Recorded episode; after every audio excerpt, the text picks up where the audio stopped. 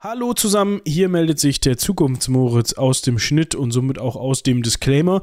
Diesen Zukunftsmoritz habt ihr schon das ein oder andere Mal gehört und so ist es auch heute wieder der Fall, denn wir haben eine kleine Ankündigung zu machen, die wir nicht bis zur nächsten Folge aufschieben wollen. Denn es handelt sich um eine Ankündigung bezüglich unserer Domain. Wir haben das in einer der letzten Folgen mal groß und breit erklärt, dass es jetzt die ecke-hansaring.de Domain gibt. Und wir waren stolz wie Oscar dass, wenn ihr das in euren Browser eintippt, dass ihr dann bei Seitenwälzer auf den Folgen landet. Aber wenn ihr die Folgen hört, wisst ihr eh, wo ihr die findet. Und aus diesem Grund gibt es eine Neuerung. Und zwar findet ihr die sagenumwobenen Shownotes, von denen wir jetzt immer sprechen, ja, die gesammelt in allen Facetten auf in einer Liste zu finden sind. Das heißt, ihr gebt ein ecke-hansaring.de und gelangt direkt zu den Shownotes und ihr erspart euch die Sucherei, falls es mühselig für euch sein sollte. Ja, da könnt ihr uns gerne mal Feedback zu dalassen. Und ja, ich glaube, das ist äh, sinnvoller, diesen Domainplatz so zu verwenden, als da irgendwie jetzt nochmal euch den Feed um die Ohren zu hauen, weil den habt ihr offensichtlich sowieso schon gefunden. Alles klar. In diesem Sinne hören wir uns gleich wieder. Bis dahin.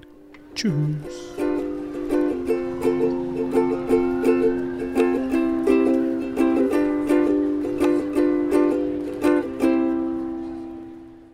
Und herzlich willkommen zu Ecke Hansaring, einem Seitenwälzer Podcast. Ich bin Moritz. Und ich bin Michael. Und wir sind beide so richtig, richtig schön verkatert. Ja, ja ich wollte gerade schon sagen, wir klingen eigentlich wie am 25.12. 9.10 Uhr aufnehmen. Dabei ist es der 23.12. 10.18 Uhr. Ja. Wir hoffen natürlich trotzdem, dass ihr bis hierhin ein wunderschönes Weihnachtsfest hattet ja, und auch noch haben werdet. Vielleicht habt ihr ja gar nicht die Zeit, uns quasi am zweiten Weihnachtstag müsste das sein, zu hören. Dafür haben wir vollstes Verständnis, aber finden wir trotzdem scheiße, sollte das so sein. Also schwingt euch gefällig unter die Kopfhörer vor die, keine Ahnung, Autoradios. Vielleicht habt ihr ja auch am 25. noch eine Strecke zurückzulegen. Das ist ja auch so der klassische Termin oder Tag für viele, um nochmal von A nach B oder C oder D zu fahren. Schön nochmal Corona zu Oma und Opa zu tragen. Musst du immer so ein Spielfeldherber sein? Entschuldigung, ich habe Kopfschmerzen. Ich habe gestern noch beim Shoppen ich war gestern ja. in Osnabrück shoppen, äh, also für euch äh, Zeitblase, heute ist der 23. Das heißt, ich war am 22. da shoppen. Es war voll, aber es ging hinter mir im Depot. Wer den Laden nicht kennt, das war so, das Ach, ist so ein. Scheiße, ja, so ein Deko-Wumms. Ja, der gerade zu Weihnachten schön ist. Ja, kannst Kugeln kaufen und 736 Variationen von Geschenkpapieren und äh, alles was so, ne? Alles was so, so, so, so Schnönsgedöns ist der Fachbegriff dafür, glaube ich. und hinter mir führte noch eine Frau ein sehr lautstarkes Telefonat und sie wollte, glaube ich, den ganzen Laden wissen lassen, dass sie sehr, sehr vorbildlich sie natürlich mit der aktuellen Gesundheitssituation umgeht und hat äh, es ist ich finde das immer so interessant. Ich sage, ich, ich stelle mich jetzt hier mit Absicht total auf eine neutrale Position, aber das ist dann immer so, man heult dann immer schon so hin, um festzustellen, na, bist du eher Fraktion, ah, die sollen sich mal alle nicht so anstellen? Oder bist du eher so, eine, eher so die Fraktion, das ist alles unverantwortlich? Und sie war eher Fraktion, das ist alles unverantwortlich. Ich möchte das überhaupt nicht verurteilen, aber das fiel mir gerade dazu ein. Weil man hat ja Zeit in der Schlange, mm. an der Kasse vom Depot. Hm? Ja. Ja, ich gehe in solche Läden tatsächlich. Ja, ich eigentlich auch nicht. Ich war aber dann irgendwie versehentlich trotzdem drin. Nicht, dass ich da was gekauft habe, aber ich war so, ich habe den Fahrer gemacht an dem Tag, weil es mussten mm. noch Geschenke besorgt werden. Und ja, dann schlürt man so mit, na, dazu kennen. man läuft so hinterher. Ja. Hand am Handy. Das ist auch immer richtig. Ich habe hab gerade auch so, ein, so einen Reizhusten. Ist, also, um mal hier jetzt die ganz delikaten Sachen auf den Tisch zu legen. Ich habe mich auch indirekt angesprochen gefühlt von der Dame und es kommt richtig gut wenn du dann so in den Tiefen so eines, Laden, so eines Ladens drin bist, weißt du, so am anderen Ende vom Ausgang. Und dann kommt so der Hustenreiz, guckst dich um und hast so auf, wenn du die Ellenbogen ausstreckst, dann berührst du schon so eine, so eine gesteppte Winterjacke links und rechts. Und Husten mag es ja besonders, Temperaturunterschiede festzustellen. Ja, wenn du so, so ja. ja, ich muss dazu sagen, das ist so ein, ja, man hört es auch vielleicht so ein bisschen, ne, immer noch verschnupft und äh, so ein Husten, der so, ja, der mich schon länger begleitet. Es kann sein, dass ich mich gleich auch nochmal muten muss. Und wenn du dann so vom Kalten ins Warme kommst und dann so drei Minuten dem Ganzen gibst, wird mal richtig geröchelt. Dann wird mal richtig geröchelt. Und wenn du dann da stehst und sagst, boah, wenn ich jetzt hier losröchle, ne, dann kann ich das entweder in eine Auslage machen oder in die Kapuze von der Steppjacke da vor mir.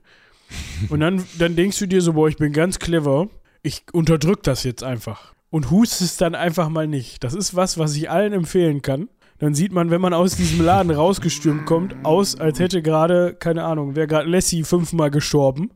Weil mir liefen die Tränen übers ganze Gesicht. Ich muss ausgesehen haben, als ob ich geheult hätte. Und dann habe ich mir da gegenüber von dem Laden, es war trotzdem noch brechend voll in der Fußgängerzone, so ein richtig schön, so eine, so eine Ecke gesucht und da habe ich erstmal aber so richtig los, so weißt du mit, wenn du wenn du so hustest, ich entschuldige mich jetzt bei allen, aber da müsst ihr jetzt durch, jetzt, jetzt bin ich im Flow. Wenn du hustest, bis dann die Husttirade, wenn es sowas gibt, mit so einem Würgen abgeschlossen wird, weil du einfach nicht mehr weiter husten kannst, weil keine Luft mehr in dir drin ist, aber du eigentlich möchtest. Und das so zwei, dreimal und gegenüber saß so eine Gruppe TeenagerInnen in ähm, einem, in einem Café draußen. Die haben an ihrem Pappkaffeebecher geschlürft mit so einem grünen Tentakelvieh drauf. Mm. Alle wissen, was ist das? ja, ihr wisst, was ich meine. Und die haben sich, glaube ich, Werbung für machen. die haben sich, glaube ich, die saßen so 20, 30 Meter entfernt. Ich glaube, die haben sich gedacht, so, wir wählen schon mal die 110, der liegt da gleich.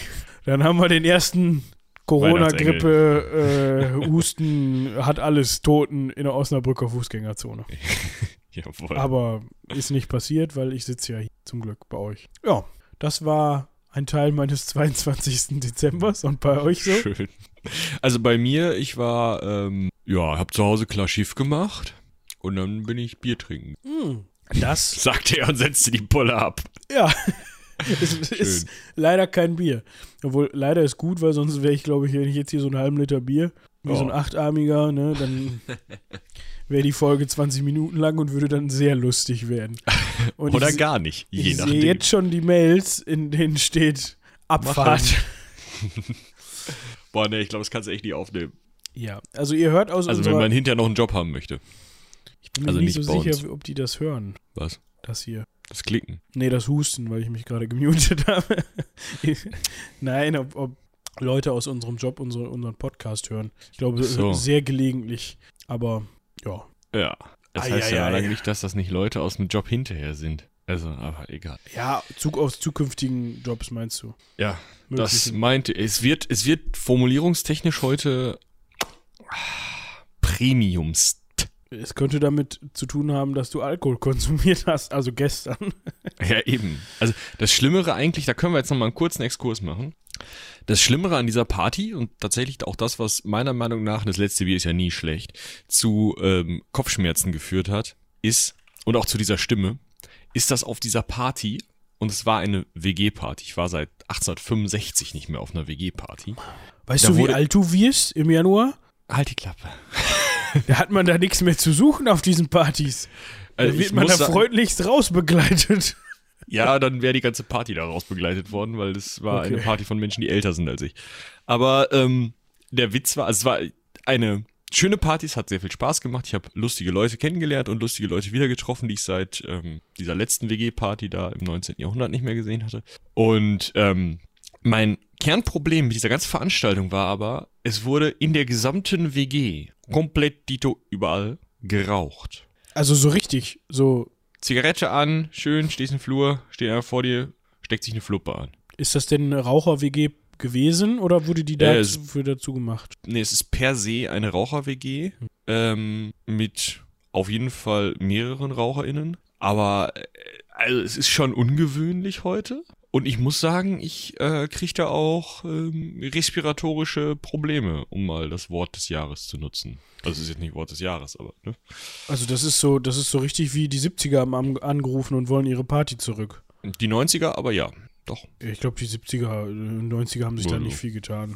Was das Rauchen angeht, nicht. Ja, da kannst du, glaube ich, auch die 80er nehmen und ja, gut. Aber, nee, das ist richtig weird. Also das ist so, ich glaube, ich wäre so richtig so, hä?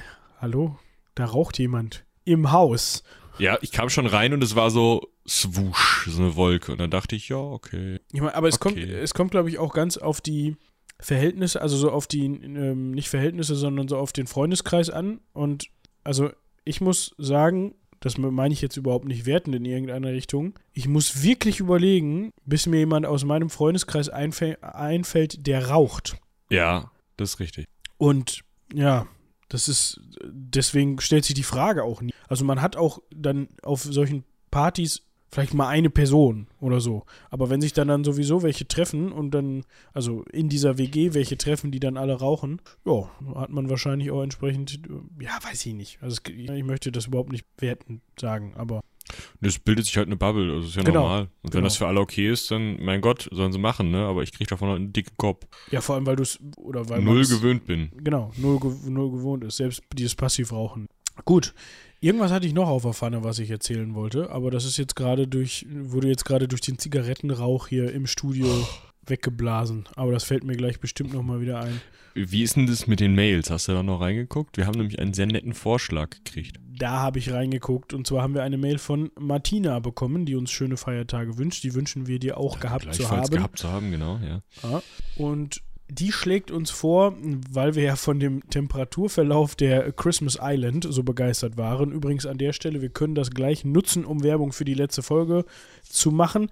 Falls ihr da noch nicht reingehört gehört habt, das war die offizielle Weihnachtsfolge. Sie handelt äh, nämlich von den Weihnachtsinseln, dann tut das gerne. Ist Und- nicht nur eine Insel? Hört noch mal Nee, rein. ja, sorry, ich, ich bin das so gewohnt, dass man, ich, ich habe irgendwie immer die Osterinseln im Kopf und das sind ja, Ja. mehrere. Und an der Stelle auch nochmal ein Shoutout. Martina, wir haben dich nicht vergessen, du hängst quasi gerade so im Standby. Wenn ich die Mail in Händen hätte, würde ich sie gerade noch hochhalten, während ich dann noch die Anmoderation mache. Heute erschienen am 23. für euch dann jetzt der 25. Falls ihr die lange Autofahrt immer noch genießt, nachdem diese Folge vorbei ist, dann hops doch mal rüber zur Heldenpicknick Koboldsmar Weihnachtsfolge. Die nennt sich ein später Gast und hat ein, sorry, dass ich dieses Wort in den Mund nehme, affentitten-geiles Cover. So ein geiles Cover. Und wenn ihr auch ein Print davon wollt, in, keine Ahnung, 1,50 mal, was dann die Breite ist, dann schreibt es in den Chat. in den nicht vorhandenen. Also Dann schreibt uns auch gerne eine E-Mail, so wie Martina. Die wollte zwar keinen Print, sie will eigentlich einen, ohne es zu wissen. Jetzt, spätestens jetzt. Aber dann äh, sagt es, dann Schreibt uns eine Mail, ja. ja, Dann an rumlabern. an rumlabern in Seiten- Seitenwelt.de, dann kommt es direkt bei dem an, der da, ähm, ne? Da, dann gucken wir mal, wenn, da, wenn sich da genug finden, dann gucken wir mal, was wir da machen können. Ne? Würde ich mal sagen. Ja. Aber- ich auch gesagt. Zurück zu Martina. Danke, dass du uns, zum einen danke, dass du uns diese Vorlage gegeben hast für das Cross-Selling und für ja, den kleinen Shoutout Richtung der Weihnachtsfolge vom Heldenpicknick oder von Koboldsmar. Du hast aber dich auf den Temperaturverlauf bezogen. Ich fand ihn ja so geil, weil er so gleichbleibend ist. So quasi Verlauf in dem Sinne. zwölf Monate das gleiche Wetter ungefähr. Und du hast vorgeschlagen, dass wir uns dann doch mal die Insel Sao Tome und Principe angucken sollen. Ich hoffe, ich habe das richtig ausgeschlossen. Äh, ausgeschlossen. Hi, hi, aus, ausgesprochen. Sao Tome und Principe, ja, die, die ähm, Lautschrift gibt dir recht. Ja, Sao Tome hat einen Temperaturverlauf von äh, 27 bis 27 Grad in den höchsten Temperaturwerten und ja, sagen wir mal, der Mittelwert schwankt auch hier um 3 Grad oder sowas. Ne? Von daher, Also nicht, dass das so weit runter geht, sondern äh, das geht bis, äh, also bis äh, 24 Grad. ja, Aber ich muss jetzt mal kurz eben um eine Pause bitten, weil wir, äh, oder also ich zumindest, muss mir jetzt erstmal diese ähm, Nationalhymne von Sao Tome und Principe anhören, denn Independencia Total klingt doch schon ziemlich cool. das klingt sehr total. Die Aufnahme rauscht nur ganz leicht. Ja, das ist noch die Originale, würde ich sagen. Ja, von 1975 könnte sein. Und es klingt ein bisschen wie, also, als wären da zu viele Hörner unterwegs. Meinst du, haben sich welche dazu geschmuggelt? Ja, so ein bisschen wie so eine. Ah nee, jetzt geht's ab mit Trommel. Jetzt klingt's wieder wie eine Marschkapelle, aber am Anfang, also wie so eine normale Hymne halt. Aber am Anfang habe ich kurz gedacht, huch, haben sie was gejagt? Ja, ich guck mal, ob ich das irgendwie ver verlinkt kriege. Macht das doch mal, das sollte, glaube ich, gehen. Zur Not findet ihr das sonst auf der Wikipedia-Seite von Sao Tome und Principe. Ich bin jetzt gerade auf der englischen, ich weiß nicht, wie es mit der deutschen aussieht. Ich finde, das ist aber so ein bisschen so im Stile von ah, so ein 50er, 60er Jahre Familienfilm, weißt du? So, wenn der, wenn der Protagonist eingeführt wird und dann mit seinem neuen schnieken Wagen in sein Heimatdorf fährt. So Ah. hört sich die Nationalhymne. So, die beenden wir an der Stelle wieder. Ich glaube, es wäre sinnvoll, wenn du mir einen Marker dafür reinmachst, weil ich weiß nicht, ob das Pausentool an der Stelle das haben möchte, weil man bei dir so ein ganz bisschen die Nationalhymne durchklingeln hatte. Aber gut. Subi, dann sind wir auch schon jetzt 17 Minuten in der Aufnahme drin und während ich euch noch darauf hinweise, dass gerade die Steam-Weihnachtsaktion gestartet ist und ich mit einem Auge gesehen habe, dass man äh, The Witcher 3 für äh, schlappe 10 Euro gerade bekommt. Kauft Alter. das, wenn ihr das noch nicht habt. Wir machen hier unbezahlte Werbung, weil Ich das. wollte gerade sagen, warum machst du Werbung für einen der Konzerne, die wohl am meisten Geld jetzt im Moment verdienen? Weil ich CD Projekt Red unterstützen möchte, weil die sind gut. Und 10 Euro. Also falls ihr noch kein Weihnachtsgeschenk habt, kostenloser Kauft Tipp wenn's.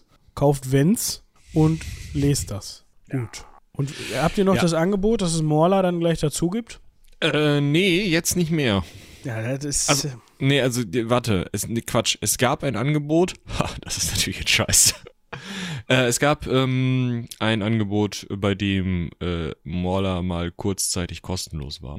Und jetzt äh, gibt's das nicht mehr. Aber es gibt ähm, so Bundles. Guck mal auf shop.klappkatapult.de vorbei und da stehen dann Sachen. ich meine, wenn wir richtig cool wären, also ich habe da ja keine Aktien drin, dann musstest du jetzt mal hier als 50-prozentiger Teilhaber dieser Geschichte entscheiden. Richtig cool wären, dann würden wir jetzt hier in der Folge, aber nur an dieser Stelle, den Aktionscode Morla ist toll.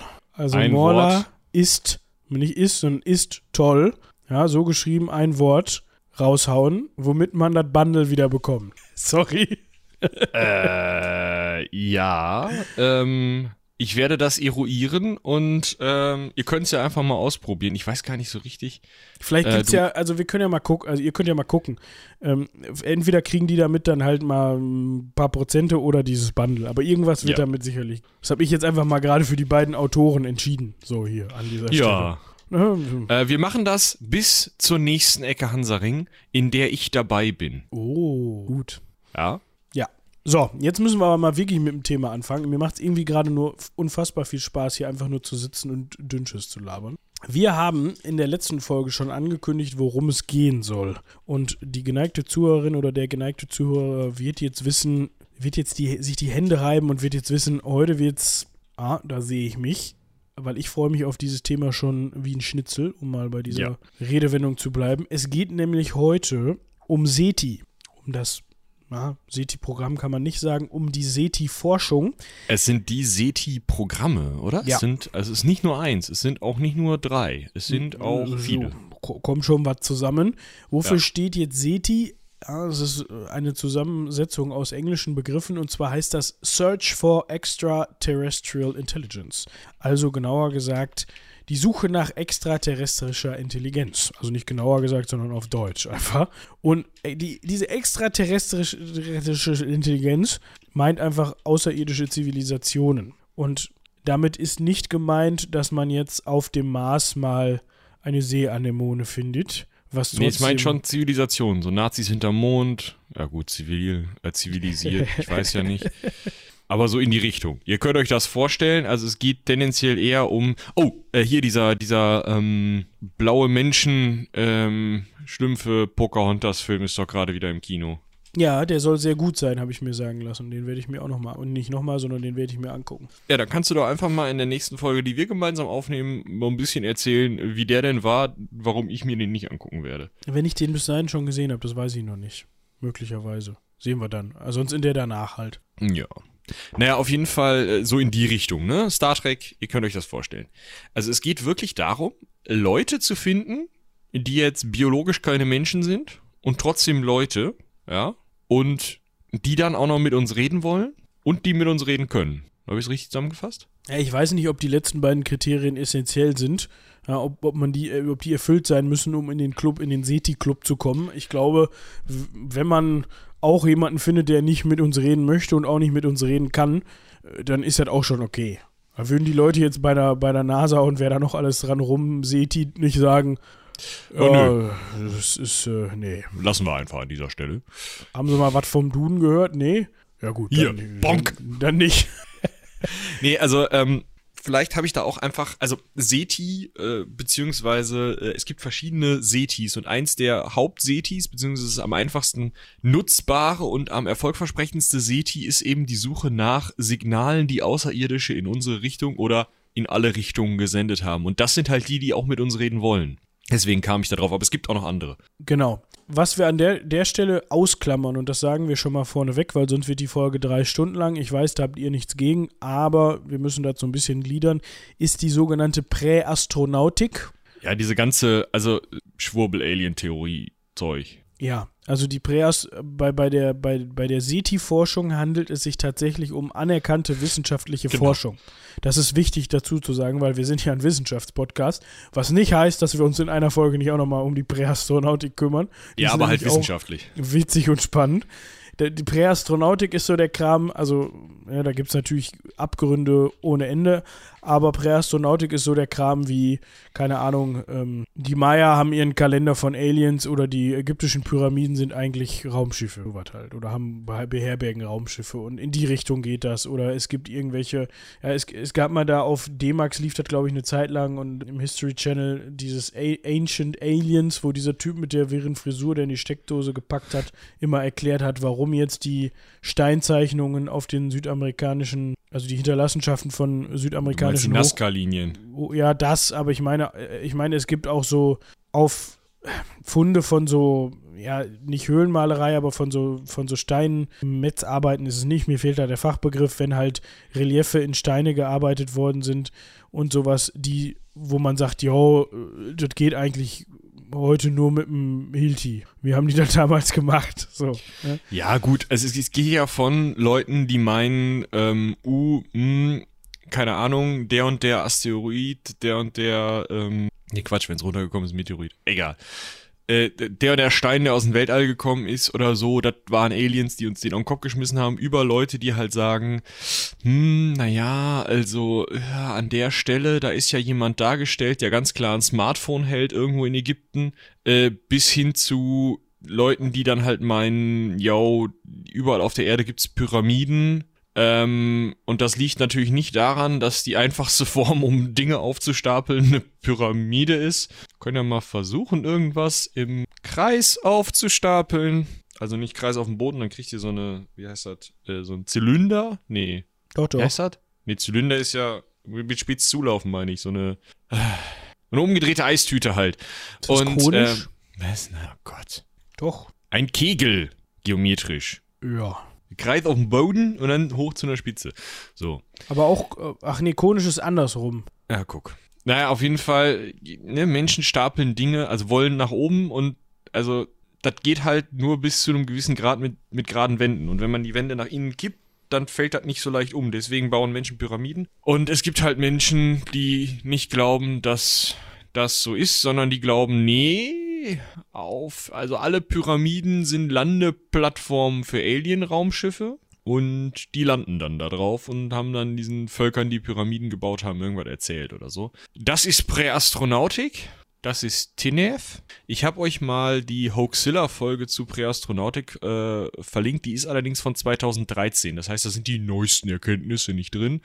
Und auch äh, wahrscheinlich wird es zwei, drei, vier Rants weniger auf sowas wie, ähm, ja, gewisse Fernsehsender und auch auf sowas wie diese Netflix-Dokus, die es aktuell gibt, äh, geben, mm, die vielleicht nötig wären, aber da verweise ich euch einfach mal an eine der nächsten Folgen mit einer großartigen Gästin, ähm, ja, die da vielleicht auch nochmal was zu sagt.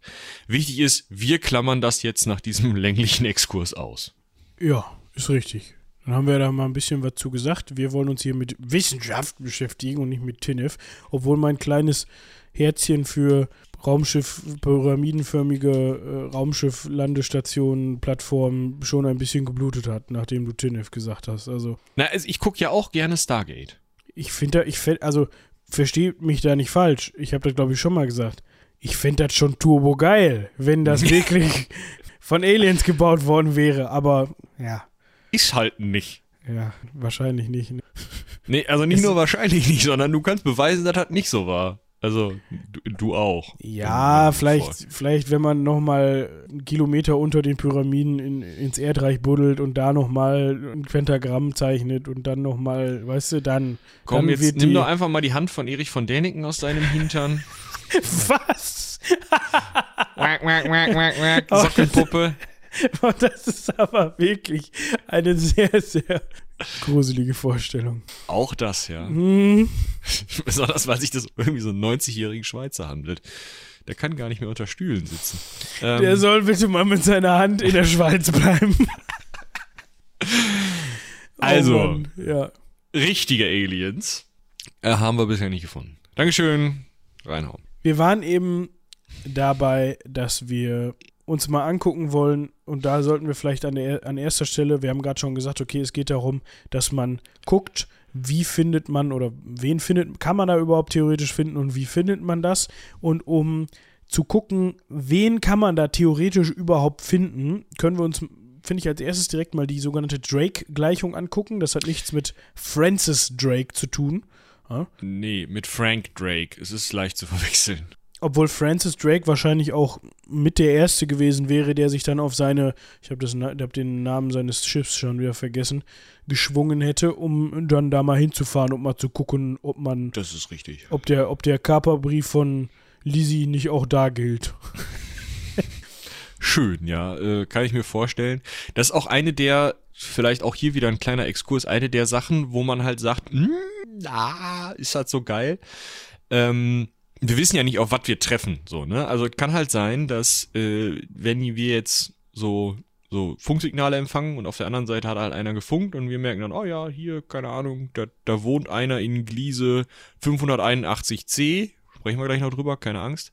Ähm, und wir dann dahin fahren, dann kann es halt sein, dass wir dann wieder rumkolonisieren, so ist die Menschheit. Das wird safe, das wird safe passieren. Dann kann, gebe ich dir Brief und Siegel drauf. Wenn wir das Genau. können, wird es, wird das safe passieren. Also wenn wir, wenn die uns nicht sagen, hör mal zu, mein Freund, Auslöschen, strahlen, Fitz. Genau.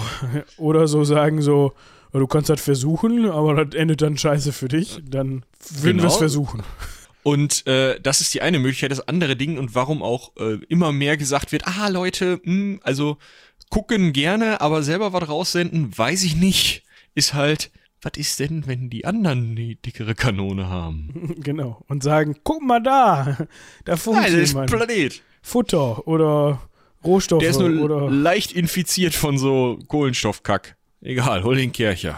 ist, weil das ist auch nämlich so ein Punkt. Nur weil man davon ausgeht oder nur weil man abschätzt, dass alles andere Leben auch mit Kohlenstoff auf Kohlenstoffbasis funktioniert, heißt das nicht, dass das auch unbedingt so sein muss. Oder dass ethische und moralische Vorstellungen auf bei anderen Spezies, intelligenten Spezies ähnlich sein müssen, heißt das noch lange nicht, dass das so ist. Oder ihr könnt euch das vorstellen, die Liste ist sehr lang.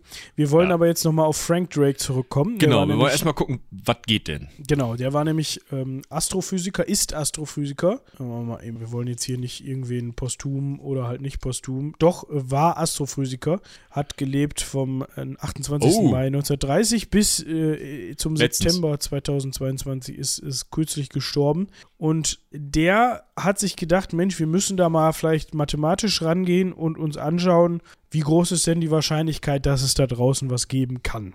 Genau, und äh, ich lese euch jetzt einfach eben kurz vor und dann könnt ihr euch das selber ausrechnen und dann ist auch gut. Ne? Also n, ja, also die Anzahl der möglichen außerirdischen Zivilisationen ist gleich r Sternchen mal fp mal ne mal fl mal fi mal fc mal l. Groß L. So, Groß L, genau, sorry, Groß R am Anfang auch.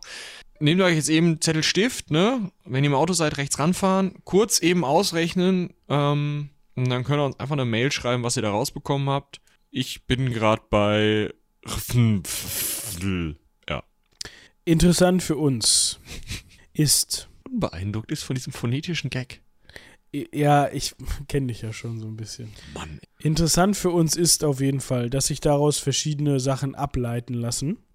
Wollen wir nicht vielleicht doch auch gucken, wie man das ableitet? Ich finde das eigentlich ganz spannend. Ich meine, wir können kurz darauf eingehen, was diese. Genau, weil also äh, warum, also wie komme ich auf die Idee, ausrechnen zu können, wie viele Aliens es gibt? Wir haben ja noch keinen getroffen und konnten den nicht fragen, was bei ihm in der Nachbarschaft so ist. Ne? Also, sondern wir müssen ja alles annehmen. Das heißt, als erstes müssen wir wissen, wie viele Sternensysteme gibt es überhaupt wo möglicherweise so ein Alien wohnen könnte jetzt. Ja? Und das rechnen die nicht aus äh, mit, ja, okay, sieben, so, sondern man, man versucht das halt mathematisch-statistisch anzunähern. Das heißt, man geht hin und sagt, man nimmt dieses R-Sternchen, das ist die mittlere Sternenentstehungsrate pro Jahr in unserer Galaxis. Man guckt sich also alle Sterne an. Dann guckt man sich davon, also multipliziert das mit der Anteil der Planetensysteme, FP. Also alle Sterne mit Planetensystemen multipliziert mit der Sternentstehungsrate. Das heißt, wir wissen dann, wie viele Sternensysteme pro Jahr mit Planetensystemen entstehen. Das kommt, ja doch, ne? Ja, also die, im Grunde multiplizieren wir einfach nur alle Faktoren, die dafür wichtig sind. Ja. Ne, du hattest jetzt gerade gesagt, mittlere Sternentstehungsrate pro Jahr. Ne, das ist einfach ein Durchschnittswert dafür, wie viele, ist logisch, wie viele Sternensysteme entstehen denn überhaupt noch in unserer Galaxie, weil das passiert Eben in der Milchstraße. Ja, genau. Ne, ähm, Alpha Centauri ist da relativ, äh, Quatsch, nicht, nicht Alpha Centauri, sondern ähm, äh, was ist als nächstes? Die Andromeda-Galaxie Andromeda. genau. ist als nächstes dran. Die ist raus. Die ist raus. Ne, das ist sowieso erstmal, erstmal das nächste Level. Erstmal kümmern erstmal wir uns zu Hause gucken. Um, um, um, unsere kleine Milchstraße. Und obwohl Andromeda eigentlich viel, viel geiler klingt als Milchstraße. Ne? Das ist so, bei Milchstraße muss ich immer an so einen Milchkaffee denken, aber es ist so. Ja, das Problem ist, wenn du dich auf dein Moped setzt. Ich habe ein schnelles Moped, ne? Es hat ganze 48 PS. Ja, aber du wirst schon bis Alpha Centauri Probleme kriegen. Hör mal, das ist ein indisches Motorrad.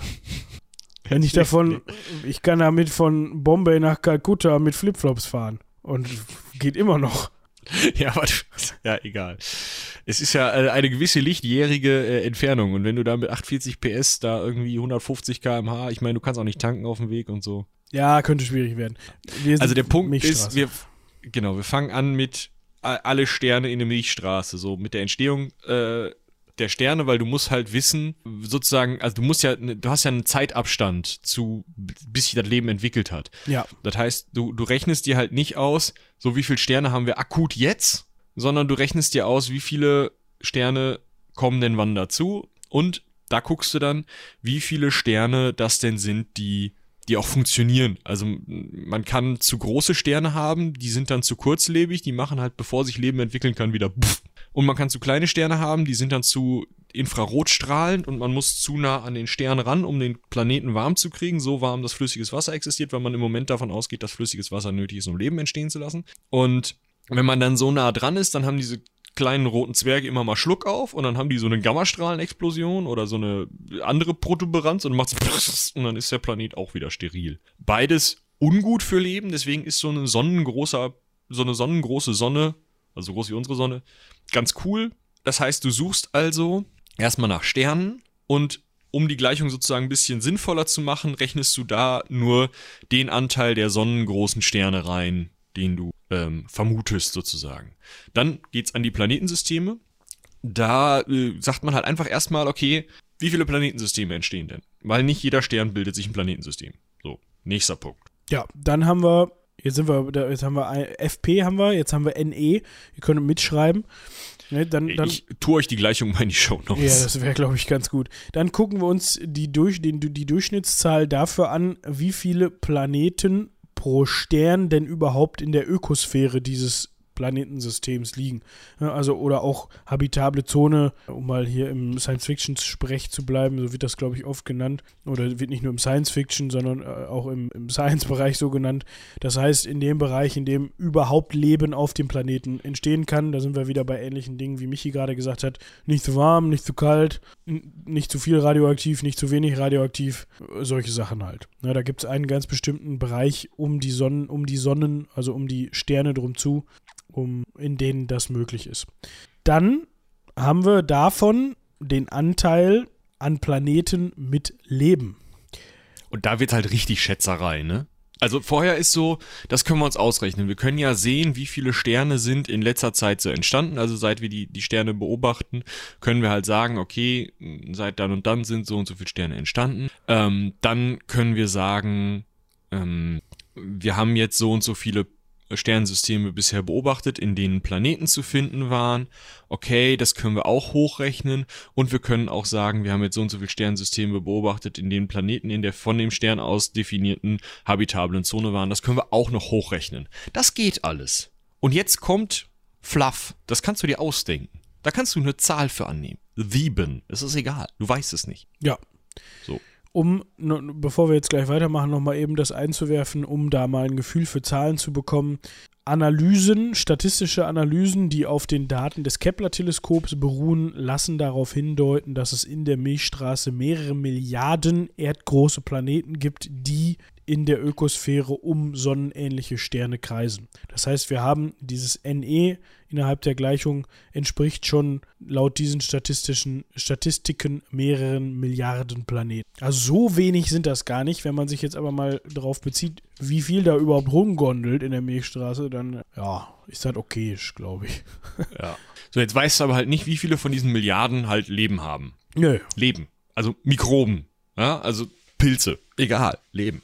Ja. Das ist die erste unsichere Konstante. Dann kommt die zweite unsichere Konstante. Wie viel von diesem Leben, von dem wir nicht wissen, wie viel es ist, wovon wir das einfach schätzen müssen, annehmen müssen, uns, uns äh, ausdenken müssen, wie viel von diesem Leben ist denn intelligent? Das kannst du auch nicht sagen, weil wir haben ja noch keinen getroffen. Wenn wir jetzt gesagt hätten, okay, wir haben jetzt keine Ahnung von der Milliarde Planeten da 500 untersucht und auf einem war intelligentes Leben, dann könntest du halt sagen, okay, hm, hm, kannst du ausrechnen. Gibt's aber nicht. Sondern du weißt es halt wieder nicht. Und dann kommt der dritte äh, Punkt und deswegen hatte ich vorhin auch äh, auf dieses Interesse mit der Kon äh, Kommunikation äh, abgehoben. Ähm, die, die dritte, also es sind drei F-Werte nach diesem N. Ich muss mal eben zur Post.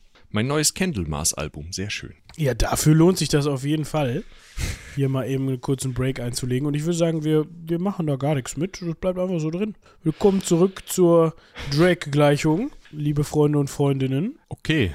Ja, äh, wo war ich? Ich war bei Anteil äh, der Planeten mit intelligentem Leben hatten wir jetzt gerade. Jetzt ist nicht jedes intelligente Leben hat auch Bock und Fähigkeit zu interstellaren Kommunikation.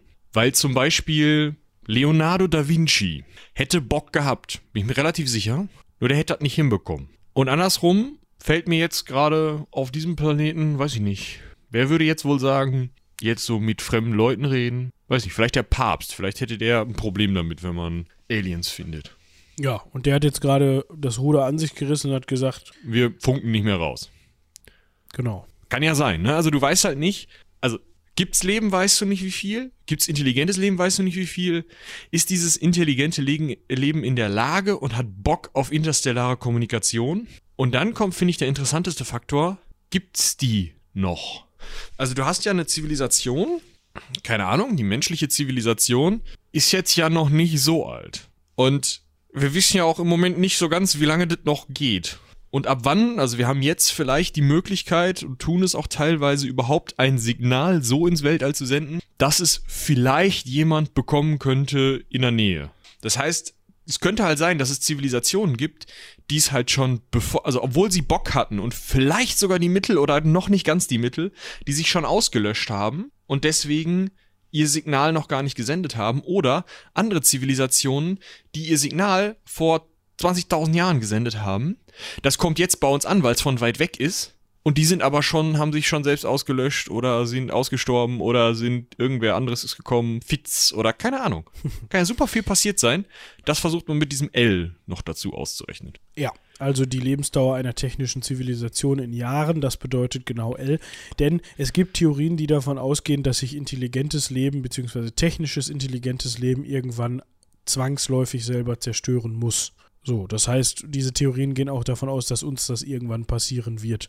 Warum auch immer. Also gibt es verschiedene Annahmen, weil dann möglicherweise eine KI entwickelt worden ist, die dann so intelligent wird, dass wir uns nicht mehr dagegen durchsetzen können und die uns dann auslöscht oder Atomkriege oder Seuchen oder hast du nicht gesehen. So. Genau. Und das versucht man da mit dieser Variable äh, so ein bisschen Variabel oder Variablen? Variable. Variable. Also Mathe-Leistungskurs ist schon zu lange her bei mir. versucht man da so ein bisschen mit einzu, so ein bisschen ist gut, so ein bisschen mit einzurechnen. So, und daraus folgt jetzt ein Modell beziehungsweise mehrere Modelle. Und zwar sind diese Modelle von der sogenannten Green Bank Konferenz. Das war eine Konferenz, auf der man sich einfach mal, wie, also nicht wie der Name sagt, aber wie man vermuten lassen kann, zusammengesetzt hat und sich überlegt hat, okay, wie füllen wir denn jetzt mal diese ganzen Variablen mit sinnhaften Zahlen. Und da gibt es einmal das konservative Modell, das optimistische Modell und das enthusiastische Modell. Das enthusiastische Modell geht davon aus, dass es ca. 4 Millionen Zivilisationen in unserer Lichtstraße gibt. Milch, aber ja. In unserer Milchstraße gibt. Das ist auf einmal schon die Lichtstraße. Interessant. Hier Mario Kart, Rainbow Boulevard. ähm, und diese befinden sich alle in einem mittleren Abstand von 150 Lichtjahren. Da muss man sich immer noch überlegen, wenn, also, wenn von denen einer funken würde und gerade passend im Zeithorizont ist, dass wir funken können und der funken kann, dann sind das und das auch empfangen können und verstehen können, dann sind es immer noch 150 Jahre pro Brief. Ja, und das ist eine Scheißkommunikation. Das ist eine richtig scheiß. Also ich habe kürzlich noch der Marsianer gesehen wenn ihr euch daran erinnert, wie Mark Watney da vor seinem Ma Mars Rover Film, mit der ja. Kamera stand und quasi mit Hilfe dieses, dieses Uhrenmodells dann da einzelne Fotos zurückgeschickt hat, bis die dann mal so weit waren, dass sie miteinander chatten konnten. Das ist äh, Highspeed äh, Glasfaser dagegen. Ne? Also alleine, um sich das mal zu verdeutlichen, das solltet ihr eigentlich alle inzwischen verstanden haben, aber wir senden noch nicht seit 150 Jahren. Wir senden auch noch nicht seit 50 Jahren. Also, ja, doch, doch. Ja? seit 50 Jahren, in den 70ern haben wir sowas schon ja, mal gemacht. Ja, stimmt, das kommt hin. Aber seit 70 Jahren vielleicht auch schon. Man muss auch dazu sagen, dass Signal ja nicht gleich Signal ist. Da kommen wir gleich ja. auch nochmal drauf zu sprechen. Ne? Es ist nicht so, dass man jetzt mal eben mit seinem Hobbyfunkgerät da unten steht und sagt, hey, hallo, E.T. So, dann, dann kommt das genau bis zum ersten, bis zur ersten Regenwolke und sagt, Öck. so. Und wir sprechen von Regenwolken in unserer Atmosphäre und nicht von Interstell oder von stellaren oder interstellaren Wolken. Das, können, das sind nämlich Probleme. Für, ja. für, für, für Übertragung auf jeden Fall. So, das Dann ist das, das Enthusiastische. Ja, genau. Das Optimistische, ich möchte das hier betonen und unterstreichen. Ja? Wir haben in unserer ganzen Milchstraße 100 Zivilisationen mit 5000 Lichtjahren mittlerem Abstand zwischen zwei sendenden Zivilisationen. Das bedeutet, nur um euch das nochmal klar zu machen, wenn jetzt wir eine Nachricht empfangen, die jemand gesendet hat und die jetzt bei uns ankommt, dann ist die gesendet worden ungefähr 500 Jahre bevor die Ägypter mit dem Bau der Pyramiden angefangen haben. Stellt euch mal vor, wie sich unsere Gesellschaft verändert hat in der Zeit und die Nachricht ist dann hier. Du weißt ja gar nicht, was, was ist bei den anderen jetzt los. Wenn du da jetzt zurückschreibst, nochmal 5000 Jahre, ja, also im, Zwe also Zweifel ist die Zivilisation nicht mehr da, die haben irgendwas in sich geändert oder so. Wenn man diesem Modell folgt, und das ist das optimistische Modell, dann kann man sich das mit dem Aliens finden wahrscheinlich in die Haare schmieren. Da wird man irgendwann eine Nachricht kriegen, da steht drin, yo, wir sind hier die Aliens. Und dann wird man da mal das Teleskop äh, hindrehen und dann wird man ja auch das sehen, was man, was, wie die aussahen, als die ihre Nachricht geschickt haben, weil die ja, ne, das Licht braucht ja auch so lange. Aber man wird nie richtig mit denen kommunizieren können. Man wird mit den heutigen Mitteln sowieso nicht dahin fliegen können und laut Einstein auch nie. Und selbst wenn man auf Lichtgeschwindigkeit kommt, Einstein sagt ja, das geht nicht, braucht man immer noch 5000 Jahre darüber. Also, das wäre schon so das Modell, wo es heißt, ja gut, wir können eigentlich machen, was wir wollen. Völlig egal. Die sind 5000 Lichtjahre weg. Da kommst du nicht hin. Das ist wie wenn du dir bei, wie heißt dieses, dieses neue Strategiespiel, Stellaris oder so, also neues auch nicht mehr. Dieses Paradox-Spiel. Ja. ja. Wo du so, so kleine Planeten besiedelst. Sins of Solar Empire macht das auch. Oder im Endeffekt wäre es ja bei äh, Empire at War genauso. Wenn du halt die Karte einfach richtig, richtig, richtig, richtig, richtig, richtig, richtig weit rauszoomst. Und dann kannst du erstmal in deinem Umfeld machen, was du willst. Und es dauert Ewigkeiten, bis du mal irgendwen findest. So nur halt auf 12.000 gedreht. Es ist, also das ist schon, finde ich, fast unbegreiflich und das heißt halt für mich, okay, es wird keiner mitkriegen, ob es Aliens gibt oder nicht und die werden hier nicht vor der Tür stehen. Und das ist das optimistische Modell. So, und jetzt kommen wir mal zu der, zu der konservativen Auslegung. Da hat man halt überall dann mal entsprechend eine Eins eingesetzt und ist dann bei einer Zivilisation in unserer Milchstraße. Also einer, ich weiß jetzt allerdings nicht, ob das, ob das bedeutet, es gibt eine, nämlich uns, oder ja. es gibt eine weitere. Nee, nee, es gibt uns. Ja. Weil, also, es gibt halt, die Kritik an dieser Gleichung ist halt, dass zum, zum Beispiel darin fehlt, äh, einzurechnen oder nicht mitbedacht wird, dass ja bei uns in der Evolution, wie viele, ich sag mal, Endstadien der Evolution haben wir schon mal erreicht, wo halt der T-Rex hier rumlief oder die Terrorvögel oder äh, was weiß ich, was vor den Dinosauriern war. Und da halt keine Intelligenz bei rumgekommen ist. Also wie wahrscheinlich ist es überhaupt, dass auf einem Planeten, der alle Möglichkeiten dafür bietet, sich Intelligenz entwickelt? Dann ist die nächste Frage, wie wahrscheinlich ist es, dass auf einem Planeten, der alle Möglichkeiten für die Entwicklung von Leben bietet, sich überhaupt Leben entwickelt? Weil es kann ja genauso gut sein, dass das einfach keine Lust hat. Also dass da einfach irgendwas chemisch nicht passiert, was passieren könnte. Und dann kann es natürlich auch noch sein, dass irgendwas passiert, was dieses, diese Lebensgrundlage, also dieses, äh, wir sind jetzt mal ein bisschen intelligenterer Schleim, also, ne? Ähm, was das direkt wieder zerschie äh, zerschießt. Also mit einem Impact von irgendwas Komet, Steinfelsen, was auch immer. Oder irgendwelche Sonnenwinde, was auch immer. Also diese Wahrscheinlichkeiten seien halt, wenn man diese Gleichung optimistisch oder enthusiastisch rechnet, einfach völlig außer Acht gelassen und deswegen gehen halt einige Leute davon aus, dass es, ähm, dass wir alleine sind, mehr oder weniger. Und ich glaube, damit sind wir auch relativ nah am Fermi-Paradoxon schon, oder? Ja, da können wir jetzt auch mal reinsteigen. Wir haben jetzt allerdings noch gar nicht so viel zu SETI selber gesagt, aber das können wir dann auf. Ja, wir bauen das so ein bisschen so auf, dass ihr erstmal die ganzen Grundlagen bekommt und dann gehen wir ähm, zum Ende genau. nochmal einen kleinen, kleinen ähm, Exkurs, kann man es nicht nennen, aber noch ein paar Mal ein paar Infos dazu, was denn tatsächlich bisher gemacht worden ist, weil das ist tatsächlich wichtig zu wissen, was alles für Begleitumstände auf einen zukommen. Ja, also Fermi-Paradoxon ähm, aus dem Jahr 1950 von Enrico Fermi. Ich weiß gar nicht, von wann diese Dreckgleichung ist. Bisschen danach. 60er? Also Enrico Fermi ein äh, italienisch, äh, italienischstämmiger, aber in den USA lebender, äh, recht bedeutender Kernphysiker mit einem Nobelpreis für Physik. Also der hat sich das nicht einfach so ausgedacht, sondern der hat auch Kenne dafür.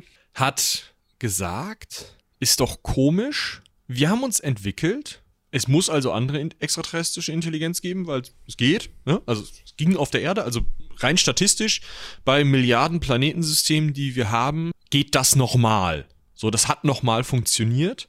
Hm, das heißt, die Wahrscheinlichkeit ist auch relativ hoch, dass es jemanden gibt, der vielleicht so weit oder weiter ist als wir und der in der Lage ist, inter, äh, interstellare Raumfahrt zu betreiben, also wirklich von einem Sternensystem zum anderen zu kommen. Das ist ja auch schon ein Ding, also das kriegen wir nicht hin. Ne? Also Voyager 2 ist, meine ich, immer noch das Ding, was am weitesten draußen ist. Äh, das ist nicht weit draußen. So, das hat unser Sonnensystem, glaube ich, jetzt neulich erst so verlassen. Da ist ziemlich viel interstellarer Raum, bis das irgendwo ankommt. Also. Hört dazu gerne nochmal in die Voyager-Folgen rein. Da hat der Robin die Urlaubsvertretung oder Krankheitsvertretung für Michi gemacht. Da wird da sprechen wir ausgiebigst darüber, über Groß Größenverhältnisse und wie lange sowas dauern kann, wenn man eben nur mit dem Trabi unterwegs ist. Also Trabi heißt genau. für mich keine Lichtgeschwindigkeit. Und selbst wenn man mit Lichtgeschwindigkeit unterwegs ist, aber da kommen wir jetzt drauf zu sprechen. Ja, genau. Also wir gehen jetzt mal davon aus, dass es da jemanden gibt, der da mit Lichtgeschwindigkeit rumbottet. Ähm, selbst dann brauchen die ja immer noch ziemlich lange. Und Fermi hat sich halt gefragt, warum waren die denn noch nicht hier? Na, also ist doch paradox. Eigentlich statistisch müsste es müssten die schon längst mal hier gewesen sein. Ja, es ist also, es ist wahrscheinlich, dass sich jemand entwickelt hat. Es ist wahrscheinlich, dass der interstellare Raumfahrt entwickelt hat.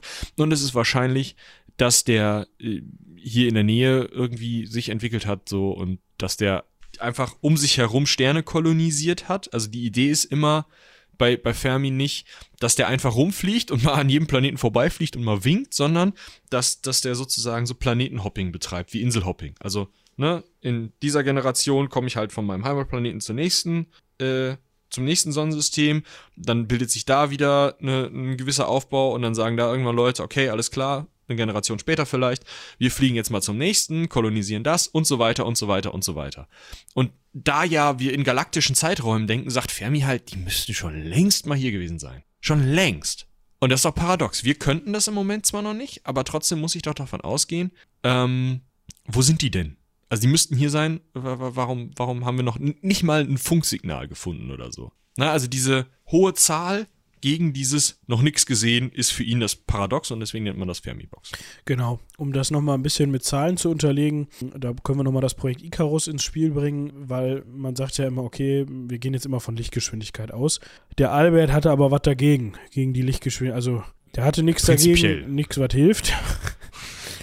So, er hat aber immer, Albert Einstein hat aber bewiesen, dass es eigentlich theoretisch gar nicht möglich ist, Lichtgeschwindigkeit zu erreichen. Weil das spielt dann auch wieder so ein bisschen so eine Rolle mit ähm, Raumzeitkrümmung und ich bin nicht Albert Einstein und ich kann es euch nicht erklären, aber es ist nicht so einfach. Und deshalb gibt es natürlich auch so viele Science-Fiction-Modelle, wo man sogar davon weggeht, von diesem klassischen Star Wars-ähnlichen Ding, wo man sagt, ey, wir springen in den Hyperraum und ballern mit 20-facher Lichtgeschwindigkeit durchs All, weil sonst würde alles viel zu lange dauern. Sondern da gibt es ja dann auch genug Science-Fiction. Also alleine dieses ganze Konzept, ich glaube, das macht Star Wars sogar auch, dieses Hyperraum-Konzept. Also, dass ich nicht mehr im echten Weltraum bin, sondern in irgendeiner Art von Parallelraum. Also bei Star Wars ist es eben der Hyperraum, bei Star Trek ist es der Subraum, bei äh, Warhammer 40k ist es der Warp, wo die bösen Alien-Dämonen-Viecher sind. Hauptsache, man ist nicht mehr in der echten Welt, weil da geht das nicht. Das hat Einstein gesagt. Ja, Deswegen also man, man immer aus der Welt. Genau, man kürzt dann ab, äh, ob, ob man es jetzt durch diesen Antrieb macht oder ob man dann halt direkt irgendwie in ein Wurmloch springt und sagt, ey, ich bin jetzt woanders. So, aber selbst wenn man jetzt mal davon weggeht und sagt, ne, wir, wir bleiben jetzt mal bei Lichtgeschwindigkeit. Das Projekt Icarus ist ein Projekt, bei dem ein, oder eine Studie, wenn man so möchte, bei dem es sich um das, ist eine Nachfolgestudie des Projekt Daedalus und da geht es darum, dass man ein unbemanntes Raumschiff, das Raumschiff Daedalus, überarbeitet und das ist dafür da, um mit einem Fusionsantrieb schnell interstellare Distanzen zurückzulegen, schnell. Ihr hört schon Fusionsantrieb, ne? Das geht noch nicht, wenn ich es richtig verstanden habe. Das sind alles noch Ideen. Genau. Sowohl Daedalus als auch Icarus. Das ist eine Idee, das kann man mal machen, wenn man das mit dem Fusionsantrieb hinbekommen hat. Genau, und da spricht man nicht von Lichtgeschwindigkeit, nicht annähernd von Lichtgeschwindigkeit, sondern von 1 bis 10 Prozent der Lichtgeschwindigkeit. Geradeaus und ohne Zwischenstopps. So, und mit dieser Geschwindigkeit, also ein bis, wir gehen jetzt mal von 10% der Lichtgeschwindigkeit aus, dass man die erreicht. So, man kriegt dieses Projekt so hin, dass das funktioniert. Dann würde man für diese Strecke, also man sagt, die Galaxie, ähm, die Milchstraße ist ungefähr 100.000 Lichtjahre breit, hat einen Durchmesser von 100.000 Lichtjahren und dann würde man mit 10% der Lichtgeschwindigkeit dafür eine Million Jahre brauchen. Die Milchstraße ist etwa 10 Milliarden Jahre alt. Ne? Sorry, um das nochmal zu korrigieren, ich weiß nicht, was ich gerade gesagt habe, eine Million Jahre mit 10%iger Lichtgeschwindigkeit. Galaxie ist 10 Milliarden Jahre alt und darauf will das Fermi-Paradox dann hinaus. Man hätte durchgeflogen sein können. Mehrfach. Ja. Locker. Mit Fenster runter. Und noch haben wir hier kein Cabrio-fahrendes Alien gesehen. Also, das ist halt der Kern dieses Paradoxon. Genau. So. Und jetzt ist jetzt, die Frage, wie erklärt man das? Genau, jetzt ist die Frage, okay, es wäre für jede Spezies, die wir uns so, jeden Klingonen, möglich, darum zu fliegen. Warum, warum haben sie das noch nicht gemacht? Die erste Theor These dazu, es gibt also mehrere Erklärungsansätze, es gibt ähm, Argumente, die halt sagen, es ist prinzipiell nicht möglich und es gibt ähm, so sogenannte schwache Argumente, die eben sagen, naja, also es ist schon so, ja, aber ähm, auch nicht so richtig, also das hat halt irgendwelche Gründe in den Spezies, die da rumfliegen sollten, ähm, sozusagen. Also die einen Argumente, die, die wir jetzt zuerst vortragen, sind halt die, die sagen, das geht nicht, da ist keiner oder die können uns nicht erreichen und die anderen Argumente sind mehr so, die wollen uns nicht erreichen Argumente. Also die einen Argumente sind mehr so auf so einem naturwissenschaftlichen, auf einer naturwissenschaftlichen Basis und die anderen sind auf einer Basis von, naja, das finden die Aliens halt nicht so gut. Hört ihr gleich schon. Ja. Also äh, man muss dabei unterscheiden zwischen Argumenten, die, ja, also die möglicherweise wahrscheinlich sind und es gibt schwache Argumente, wo man sagt, ja, okay, ja. ist eher so. Die, hm. kannst halt nicht richtig. Ja, wir können mal ganz einfach anfangen mit der Rare Earth äh, Hypothese. Hypothese. Rare die, Earth Hypothese ja, tatsächlich. Das ist das deutsche Wort dahinter. Ja, okay. Hypothesis möchte ich gar nicht aussprechen. Ähm, der Punkt ist, oder die Idee ist, naja, wir haben uns das ja gerade ausgerechnet, wie wahrscheinlich das denn laut der Drake-Gleichung ist, dass es so einen Planeten gibt, auf dem es Leben gibt, das auch noch ähm, intelligent ist. Und jetzt gibt es einfach viele Leute, die sagen, naja, wenn man das mit der Drake-Gleichung ausrechnet und vernünftige Grundannahmen in diese Drake-Gleichung einträgt, dann ist die Wahrscheinlichkeit bei 53 bis 95 Prozent, dass es niemand anderen in der ganzen Milchstraße gibt. Ja. Fertig. Dann kann da auch keiner rumfliegen. Bums und zu. Ja, Bums und zu. Nee, natürlich nicht, weil wir haben noch andere Gründe. Ähm, es gibt auch noch Gründe, wie zum Beispiel, dass es einfach nicht möglich ist, interstellar zu kolonialisieren. Fermi geht ja davon aus, dass, die, dass man das macht, ne, dass die Zivilisationen dann natürlich losgehen und sagen, oh, wir breiten uns jetzt aus und dann nehmen den Planeten und den auch noch und komm, wenn wir schon mal da sind, hier kommt auch noch eine kleine Hütte hin und dann bis zum nächsten Mal. Aber die Menschheit würde halt als erstes, glaube ich, nach Alpha Centauri oder so fliegen oder diesen Gliese 581c, über den wir immer noch sprechen müssen. Ist eigentlich egal, auf jeden Fall würde man sich halt einfach den nächsten Planeten suchen, dahin botten und sagen, so, Proxima Centauri, genau äh, ist der nächste, zu dem wir fliegen ja, wollen würden. Alpha Centauri ist auch relat relativ nah dran, aber Proxima ist näher. Genau, das ist nämlich der Proxima, der nächstgelegene. Ah. Ähm, genau, also wir haben eine Entfernung von 4,247 Lichtjahren. Das heißt, mit diesen 10% Lichtgeschwindigkeit wären wir 42 Jahre unterwegs.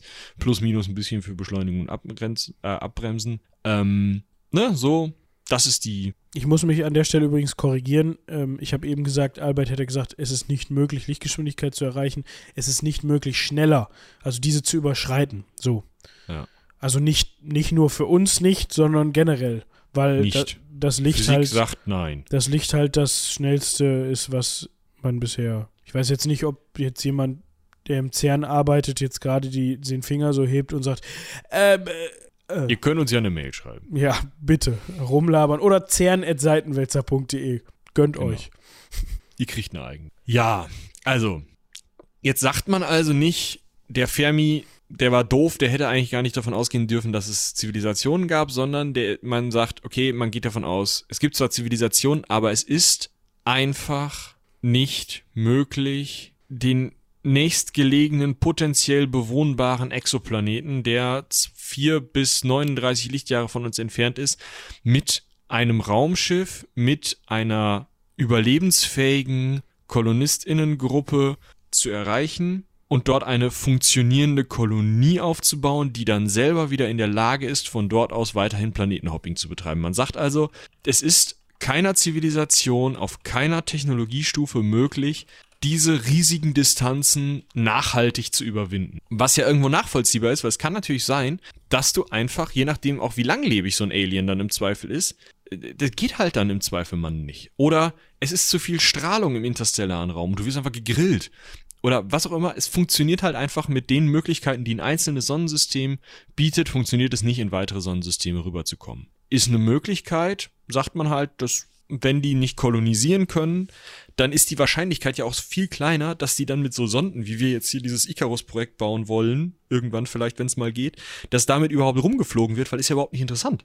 Ne? Also juckt mich ja im Zweifel nicht, weil ich kann ja eh nicht hin. Und die Signale brauchen ewig und so. Also ähm, nur wenn diese Kolonisation gegeben ist, gibt es ja überhaupt einen Grund dafür, sich 5000 Jahre in eine Richtung zu bewegen, 5000 Lichtjahre, weil ich eben sozusagen dieses Planetenhopping betreiben kann. Solange ich das nicht kann, ist es ja in, der, in keiner Lebensspanne von einem von uns angenommenen kohlenstoffbasierten Lebewesen möglich, äh, da mal hinzufliegen und sich das anzugucken oder irgendwas anderes zu machen damit. Also es, es ist nicht möglich oder nicht sinnvoll zu kolonisieren. Das ist eigentlich der rede mich ein wenig im Kopf. Ja, aber das macht gar nichts. Die, der nächste Punkt ist, haben wir eben schon mal erwähnt, Selbstauslöschung, brauchen wir gar nicht groß drüber sagen. Auch wieder der, nicht schon wieder, aber hatten wir auch schon mal erwähnt, Stephen Hawking sagt zum Beispiel unter anderem auch, dass es höchstwahrscheinlich ist, dass sich intelligentes Leben irgendwann einfach selber auslöscht. Die Gründe dafür hatten wir eben schon mal erklärt, Atomexplosionen, Säure, Säuren, vielleicht auch Säuren, aber solche Was man gerade da Treibhauseffekte, Viren, keine Ahnung. Sucht euch was aus. Ja, und dann gibt es noch so ein paar andere, die im Endeffekt, also was ich noch ganz witzig finde, ist die äh, Berserker- oder dunkler Wald-Theorie. Äh, ja. Klingt auch eher so ein bisschen nach Science Fiction. Mhm. Ist auch Science Fiction, also kommt aus der Science Fiction. Ja, und zwar geht diese Theorie davon aus, dass es vielleicht auch resultierend daraus, was Michi gerade gesagt hat, dass es eben vielleicht nicht möglich ist, zu, mit den Mitteln zu kolonialisieren, dass es Zivilisationen gibt, die künstliche Sonden ausgesandt haben, ins All verschicken, um andere Zivilisationen auszulöschen. Also um halt zu sagen, okay, wir machen das jetzt mal hier präventiv, wir hauen jetzt mal, ohne die zu kennen, hier unsere Killerbots raus und die fliegen los und machen alle kaputt, die uns im Zweifel konkurrieren könnten oder zu Feinden werden könnten, um, was weiß ich, Ressourcen oder äh, den besten Satellitenfernsehempfang in, äh, im Universum. Ja, oder überleg mal, wenn du als Zivilisation so denkst, das merken wir ja schon bei, bei ähm, Staaten, wenn du als Staat oder eben als Zivilisation so denkst, oh, ich habe eine Idee, ich bringe jetzt mal präventiv alle anderen um. Ich suche mir mal präventiv alle Sternensysteme und mache da alles klein, was da ist, falls ich mal die Ressourcen brauche. Ich äh, fühle mich bedroht von jemandem, den ich im Zweifel gar nicht kenne, der aber da ist, nur weil der möglicherweise dieselbe Idee haben könnte wie ich, nämlich mich präventiv anzugreifen. Dann ist es ja irgendwo aus dieser etwas schwierigen, aber möglichen, also kann ja in Köpfen vorgehen, besonders in welchen, die wir so nicht kennen, Logik heraus, Oder in super Tentakeln sinnvoll. oder sonst wo. Bitte? Oder in Tentakeln oder Genau. wo auch immer irgendwelche denkenden Denkorgane. Organe versteckt, versteckt sein könnten. Also ist ja total sinnvoll, wenn ich davon ausgehe, dass meine Idee ist, ich bringe erstmal alle anderen um. Vielleicht hat sich meine Zivilisation auch auf meinem Planeten so durchgesetzt. Ich habe einfach alle anderen umgebracht. Dann mache ich das ja aufs, aufs Ja, Weltall frag- raus. Frag mal die Motile und Immotile. Ja, genau. Shoutout an der Stelle. Wer es verstanden hat, darf uns eine Mail schreiben, kriegt eine Tasse umsonst. Das ist meine ich so. Moritz zahlt, sehr gut. Nee, das zahle ich sogar mit. Also, Also die erste Person, die uns die Mail dazu schreibt. ja, genau. Also, ne, wenn ich diese Idee habe, ich muss einfach in die Welt raus und alles umbringen, dann mache ich das halt auch einfach. Was natürlich, und da kommen wir gleich wieder zu Seti, jetzt unangenehm enden könnte, wenn wir daraufhin anfangen, hallo, hier, wir sind die Menschen. Wir sind hier. Kommt vorbei, Aliens. Das ist Michael Jackson. Viel Spaß. So, ne? Und dann kommt halt der, die Berserker-Sonde und macht Fitz. Und alle anderen haben es begriffen. Das ist ja auch noch so ein Ding. Alle anderen wissen, dass es diese Sonden gibt. Weil die immer mal sehen, wie irgendein so ein Idiot, also ein Mensch in dem Fall, sich, auf den Mond stellt und sagt, hallo, ja. So, und dann haben das irgendwie die Leute auf der Venus gesehen. Ich, äh, nicht in der Venus, irgendwo anders halt. Haben sich angeguckt und gesehen, Fitz. Oh, ja, Leute, ich würde sagen, das mit dem Funken, das überlegen wir uns nochmal. Wir legen jetzt schön Erdkabel. Genau. Und Dienstagnachmittag fangen wir mit der Dyson-Sphäre an. Müssen wir auch gleich noch drüber reden, weil wir müssen auch über die Kardaschow-Skala reden. Aber, Ja. Ne, also es könnte halt sein, dass sich alle verstecken, bis auf die, die alle umballern. Ist auch blöd. Was ich auch noch ganz interessant finde, was ich auch eine, ähm, einfach super gruselig finde, aber irgendwie auch interessant eben, ist, äh, es gibt sogenannte Gammastrahlenausbrüche, sogenannte Gammablitze. Das passiert wohl, wenn irgendwelche ähm, ähm, Weltraumphänomene im weitesten Sinne, also sowas wie ein ähm, Neutronenstern mit einem schwarzen Loch kollidiert, ein Neutronenstern mit einem Neutronenstern kollidiert oder eine Supernova eines, nee, eine Hypernova, also von einem riesigen, einer riesigen Sonne, die zur Supernova wird, die aber so groß ist, dass man sie Hypernova nennen muss, weil es sonst nicht mehr reinpasst.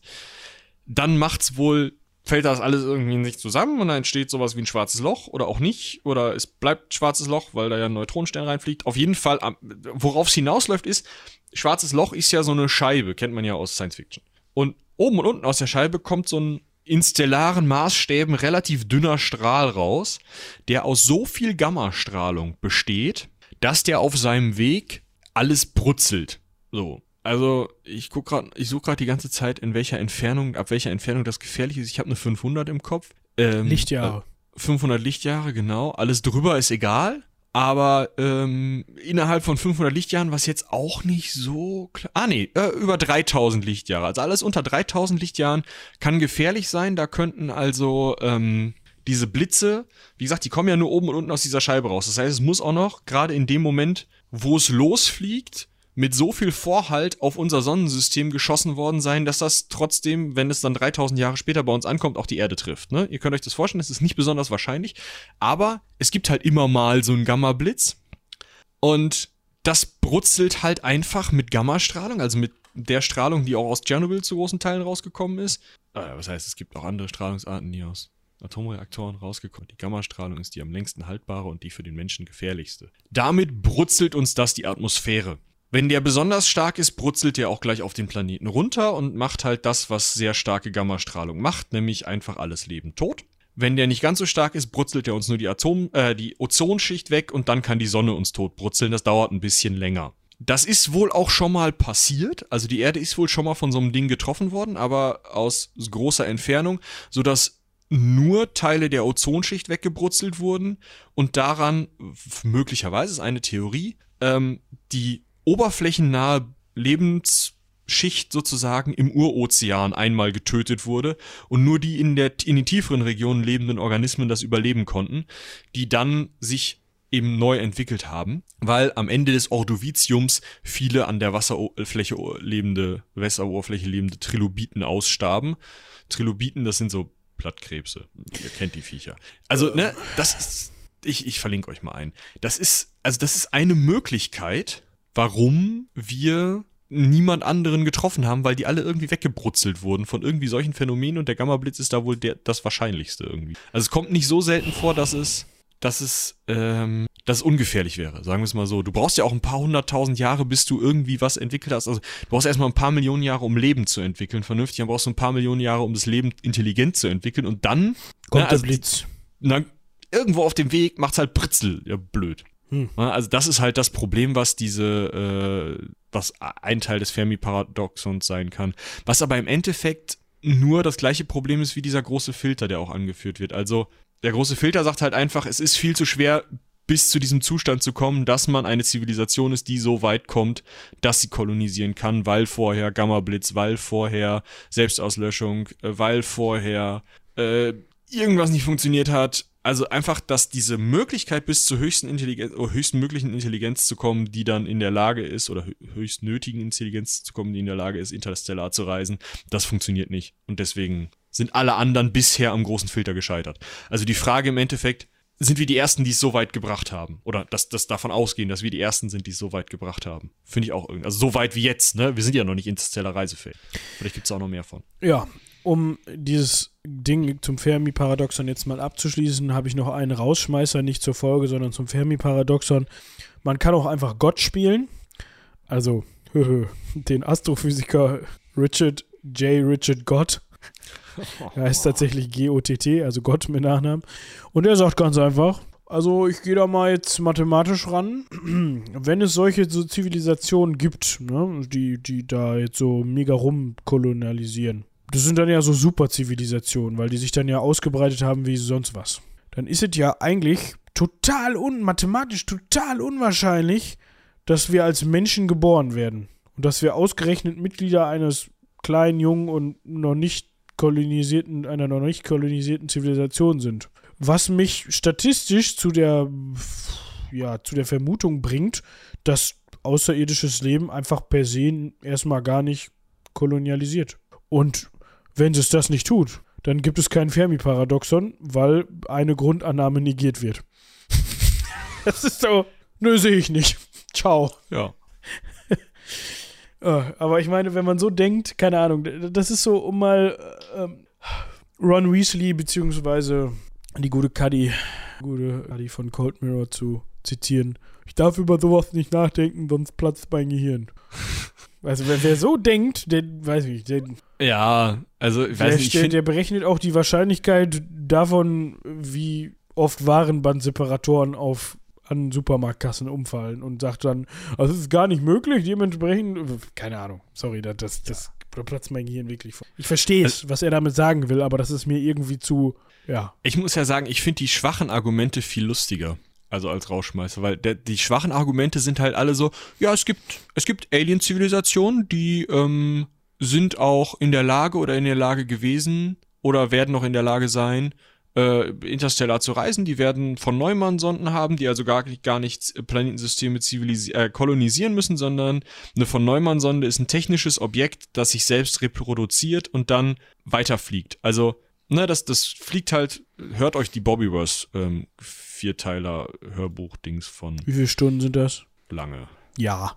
Ich mache euch mal so ein, es gibt sogar ein Bobbyverse-Wiki, lustig. Ähm, also von Dennis E. Taylor, Bobbyverse, ähm, ich bin viele heißt der erste Roman. Lest, hört oder sonst was euch das rein. Ich verlinke euch nur den Namen. Ihr müsst das dann selber googeln, weil ich nicht zu großen ähm, ne, verlinken muss. Aber die Idee ist halt, es gibt eine Sonde, die reproduziert sich immer, wenn sie in irgendein System kommt, einmal oder mehrfach selber und fliegt dann in mehrere Richtungen weiter, sodass also überall mal irgendwann jemand vorbeigekommen wird und je mehr Zeit vergeht, desto wahrscheinlicher ist, irgendwo wer vorbeigekommen, weil immer mehr Sonden unterwegs sind. Klar soweit. So, Jetzt ist die erste Möglichkeit, die diese schwachen Argumente sagen, das gibt es. Also es gibt diese Sonden, die Leute sind also am Kolonisieren wie die Blöden und verteilen sich über die gesamte äh, Milchstraße oder Galaxis oder wie auch immer man es nennen möchte. Jetzt ist es nur so, wir haben sie verpasst. Ja, also die Bobbyverse von Neumann, also die von Neumann-Sonden heißen die Dinger halt, die ist halt äh, hier vorbeigeflogen, als die Neandertaler da waren. Oder als dieses Massenaussterben da war mit diesen Trilobiten. Oder letzten Dienstag und hat halt gesagt, was ist das denn? Satelliten, lol. Und ist weitergeflogen. Ist die erste Möglichkeit. Die nächste Möglichkeit ist andersrum. Wir sind die Ersten. Wir sind die Ersten, bei denen es statistisch passiert ist, dass sich so intelligentes Leben entwickelt hat. Und wir sind die, werden die Ersten sein, die, wenn wir nicht an irgendeiner der anderen vorher beschriebenen Hürden scheitern, irgendwann so von Neumann-Sonden bauen. Und dann werden wir ganz viele Zivilisationen finden, die alle Neandertaler sind. Also nicht physisch, sondern halt so auf dem Stand oder so. Und dann wird's halt richtig witzig. Es gibt die, die fliegen auch rum und die haben aber einfach keinen Bock auf uns, weil wir zu doof sind. Wie bei Star Trek. Oberste Direktive. Die, die fliegen noch nicht mal aus ihrem Sonnensystem raus. Die ignorieren wir einfach. Finde ich ganz lustig. Ja. Und andersrum, andersrum kann es eben auch sein, dass wir es einfach nicht checken. Also, dass uns jetzt seit 20 Jahren irgendwer anfunkt, hallo, hallo, hallo. Und bei uns in den Radioteleskopen macht es halt oder es ist nicht mal auf den Radiofrequenzen, die wir abhören und ja, gut, keine Ahnung. Ja. Und das ist eine sehr gute Überleitung zu den zu der eigentlichen SETI-Arbeit, die durchgeführt wird. Ja. Die bezieht sich nämlich zu 99,99% darauf, dass wir ins All hören. Also klar, wir senden auch, aber da haben wir eben schon was zu gesagt. Es ist aber wahrscheinlich erfolgversprechender, erstmal ins All zu hören. Und das macht man mit Fußballfeld großen Satelliten, äh, nicht Satellitenschüsseln, sondern einfach, ähm, wie heißen die Dinger? Schüsseln, Radioteleskopen. So, das heißt, ne, die sehen im Grunde so ein bisschen so aus wie die Dinger, die ihr an euren Hauswänden habt, um Satellitenfernsehen zu empfangen. Und die richtet man ins All aus und versucht auf allen, und da, das ist nämlich schon das, der, das Stichwort dafür, auf allen möglichen Frequenzen Signale zu analysieren. Auf allen uns bekannten Frequenzen. Und da wird es halt schon schwierig, oder uns, für uns intelligent erscheinenden Frequenzen. Ja, um das nochmal ganz kurz ganz kurz auf ganz niederschwelliger Basis anzusprechen, was das überhaupt ist. Frequenz, das Wort Frequenz bedeutet ja immer, dass, dass eine Frequenz, also dass, dass, ein, ähm, dass das Signal, was ich da empfange, pulsiert. Nicht pulsiert, das ist zu unregelmäßig, aber eine Frequenz hat. Das heißt im Grunde, wenn ich das auf einem Graphen darstelle, auf diesem Graphen ausschlägt. So. Ne? Und mit welcher Intensität es das tut und wie oft es wechselt, das ist eben der Unterschied zwischen verschiedenen Frequenzen, um das jetzt mal ganz niederschwellig mhm. darzustellen. Ne? Ihr kennt eine Sinus, ihr kennt eine Sinuskurve zum Beispiel, die auf einem Graphen dargestellt wird. Die hat eine bestimmte Frequenz, aber da, da gibt es natürlich auch noch ganz viel dazwischen und ähm, die eben schneller oder weniger schnell ausschlägt oder Ausschläge hat wie gesagt, wir sind keine Techniker oder keine, wir sind Historiker, ne, nur um mal eben euch abzuholen, wo was da genau überprüft wird und warum man so viele verschiedene Frequenzen überhaupt abhören kann. Und das ist tatsächlich ein Punkt, weil wenn man diese Frequenzbereiche ja, wir sprechen hier von, also das Ganze wird natürlich immer in Herz dargestellt. Auch dazu könnte ich jetzt noch kurz was sagen, aber ich glaube, wenn ihr bis hierhin zu diesem Punkt gekommen seid, dann ist euch auch klar, was eine Frequenz ist und warum die in Herz gemessen wird. Und da gibt es natürlich von Hertz bis Gigahertz und ähm, so verschiedene Frequenz, also Bereiche, einfach der Wechselrate entsprechend. Und wenn man die ganz kleinteilig aufsplittet, dann hat man so viele verschiedene Frequenzen, in die man reinhören kann, dass es tatsächlich schwierig ist, denen genug Zeit zu widmen. Also um zu sagen, okay, auf der einen Seite hören wir uns jede so lange an, bis wir zweifelsfrei ausschließen können, Moment, Herr Kaloy, da ist nichts. Kein Zerstörer auf 60 Grad, keine Wasserbomben. so, ne? Also ihr wisst, was ich meine. Es gibt da bestimmte Frequenzen, die prädestiniert, also nach unseren menschlichen Überlegungen, dafür prädestiniert sein können, dass da möglicherweise was zu hören ist. Eine davon ist zum Beispiel, Moment, lasst mich mal eben reinhören, die sogenannte 21 Zentimeter Linie, die befindet sich bei 1,42 Gigahertz und die ist nämlich so prädestiniert dafür, weil auf dieser Frequenz strahlt neutraler Wasserstoff. Und das wird oft benutzt, um zum Beispiel Wasserstoffwolken im All zu lokalisieren, weil die halt strahlen und dann kann man halt sagen, oh, hier haben wir 1,42 Gigahertz in rauen Mengen, das muss eine Wasserstoffwolke sein. Ja, und wenn man da schon weiß, da strahlt viel rum, kann man da auch reinhören, weil das halt sozusagen die Chance einer zufälligen Entdeckung erhöhen würde. Ja, genauso kann man natürlich argumentieren, dass man möglichst auf dem leeresten Bereich, also da, wo möglichst nichts strahlt, äh, gucken muss, weil die Leute ja sinnvollerweise da rumfunken. Aber das ist auch, also man kann halt super viele Ansätze, wir, wir kennen die Aliens nicht. Man kann super viele Ansätze äh, fahren. Wir wissen nicht mal, also wir suchen aktuell ausschließlich nach diesen Sinuskurven. Sollten die Aliens aber ihr Signal verschlüsseln, finden wir das nicht. Also wir wissen nicht, in welchem Bereich wir suchen sollen, so richtig. Wir wissen nicht, was genau wir suchen. Wir wissen nicht, welche Nachricht da kommen könnte, also in was für einem Abstand oder wie auch immer das kommt. Ähm, wenn wir gerade in dem Moment nicht hinhören, wo das hier ankommt und das nur eine ganz kurze Nachricht und nicht eine ewig wiederholte Welle ist, ja, Pustekuchen. Stehen wir wieder da. Also, man versucht's. Man versucht's auch mit super vielen verschiedenen Projekten, ganz viel auch Huckepack auf anderen Projekten, also wenn man eben mit dem Radioteleskop rumguckt, analysiert man das, was man gesehen hat, auch darauf hin. Unter anderem mit dem sogenannten SETI at Home hat man das mal versucht, wo man dann übers Internet Teile seines Rechners freigeben konnte, damit der da so ein bisschen mit dran rumrechnet. Äh, aber am Ende ist da bisher noch nichts bei rausgekommen. So, man geht davon aus, dass bisher noch nichts, also es gab ein paar Signale, wo man sagt, na, vielleicht, aber so richtig hat man da noch nichts von gefunden und wo man sagen würde, ja, das war auf jeden Fall was von Aliens. Äh, man weiß es nicht. Also man guckt halt die ganze Zeit. Man hat auch mal selber gesendet.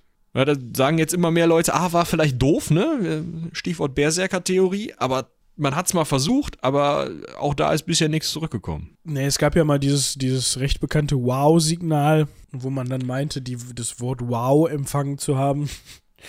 Ich ja, fänd, gut. Ich fände LOL eigentlich sagen? cooler. Ja. So, so nach ey, die funken hier. Ja, schick mal ein LOL zurück, als ob wir darauf reagieren. So. Ja, wobei, ich kann mir halt vorstellen, also in einer gut gemachten Science-Fiction-Parodie wären das Leute, die äh, mit einem getarnten Raumschiff im, im Orbit gesessen haben. Und dann ist irgendwie der Sohnematz von denen hat sich bei uns ins Internet gehackt und WoW mitgespielt. Und irgendwann hat er dann mal mit der großen Antenne Wow gesendet, weil seine Eltern ihm nicht erlaubt haben, weiter WoW zu spielen. Ja. So also, was. genau wir wissen, dass das jetzt natürlich, dass man da noch Stunden drüber sprechen könnte, ja. über diese SETI-Arbeit und über das Abhören der verschiedenen Frequenzbänder. Was man noch mal eben erwähnen könnte, ist das, so das sogenannte, Moment, lasst mich den Begriff eben suchen, das kosmische Wasserloch. Ja, das ist eigentlich. Ja, genau, da, wo äh, keiner funkt. Genau, das ist eben dieser Bereich zwischen 1,4 äh, 1420 Hertz, also ähm, 1,42 Gigahertz und 1,72 Gigahertz.